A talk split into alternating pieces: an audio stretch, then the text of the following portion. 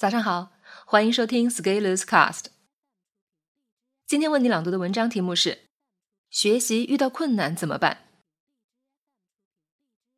我们正在进行心理学的阅读，我选的都是很重的大部头，你根本就不想带出门的那种。像《心理学与生活》有六百八十多页，A4 纸大小，比《资本论》还要厚，所以有的人拿菜刀把书一张一张切开，方便携带。小伙伴们愿意相信我，所以当我说要读心理学的时候，大家义无反顾的报名参加了。一群人在一起攻读一本厚书，有了氛围，大家更容易持续走下来。我选的书都会有一定的难度，所以当大家的兴奋感褪去以后，就会开始面对真实的学习世界。这个时候就开始出现不良反应了。心理学与生活其实是一本教材，教材的风格是什么？信息量大，信息密度高，基本没有废话，每一句都要品一下才能咂摸出味道。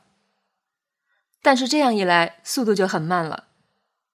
有的同学看自己一天只能看十页，就会很着急。其实也没啥好着急的，想想你这辈子以前可能从来没有看过读这种厚书的事情。一下子跨越式发展，开始读这些书，自然会有一些不习惯。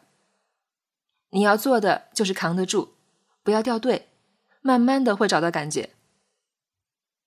而且我相信，只有这样一条路，那就是慢慢努力，一点点提升。否则的话，你一不留神就会被快速阅读吸引，去钻研一些技巧。但是你看这样的经典作品，每一章节都谈论了一个很重要的知识领域。你要怎样快速阅读呢？快速阅读的本质是让你不读一些内容，并且给自己催眠说我已经掌握了。我们可以欺骗别人，但是对自己还是要好一点。读这样的书还会遇到一个困难，就是读了以后会忘记，而且忘记的速度还非常快。那是因为这些知识体系在我们的大脑里从来没有存在过。我们就像走入了新的世界，认识了新朋友，所有的知识都是新的，没有一些在大脑里打牢了桩。学习可以理解为一种关联，一种把头脑里的旧世界和输入知识的新世界关联起来的过程。如果你没有任何旧关联，那就要现造关联。这个过程会让你感觉痛苦，但是作为成年人的学习而言。适当的痛苦有利于让我们大脑保持活力。每天煎熬一下自己的大脑，让我们意识到自己还是要思考，而不会生锈。我认为是很有价值的一件事情。你想想这个时代，你看到的很多信息都是生怕你看不懂，甚至以牺牲准确为代价。为了让你爽，很多内容生产者不惜胡说八道。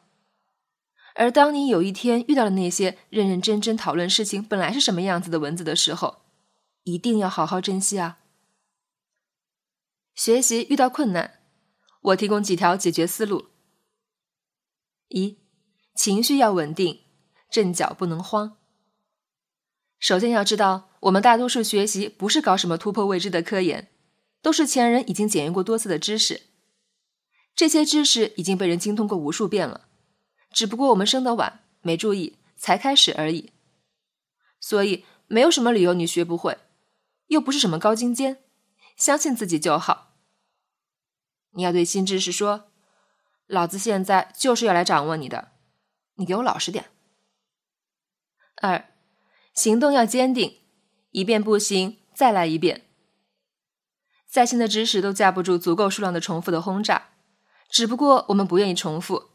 或者我们就是浮躁而已。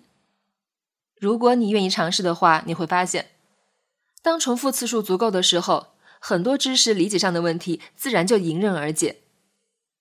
大多数情况下，重复是管用的，因为我们学习的知识根本就不算什么高精尖。三，学习不走神，学后换着花样复盘。由于现在信息干扰太多。我们要做到不走神的情况下做完一件事情的难度已经极大增加了。但是要学会一些有难度的知识，还是不要走神的效果好。所以，认真看书学习其实是最关键的。在完成第一轮以后，再通过不同的形式复盘总结，比如写总结文章、画导图、给自己出考题、主题报告，以输出的方式重新检核自己的输入。最后，一定要记住，不管遇到多大困难，你都是可以选择放弃的。本文发表于二零一九年一月二十九日，公众号持续力。如果你喜欢这篇文章，欢迎搜索关注我们的公众号，也可以添加作者微信 a skillers 一起交流。咱们明天见。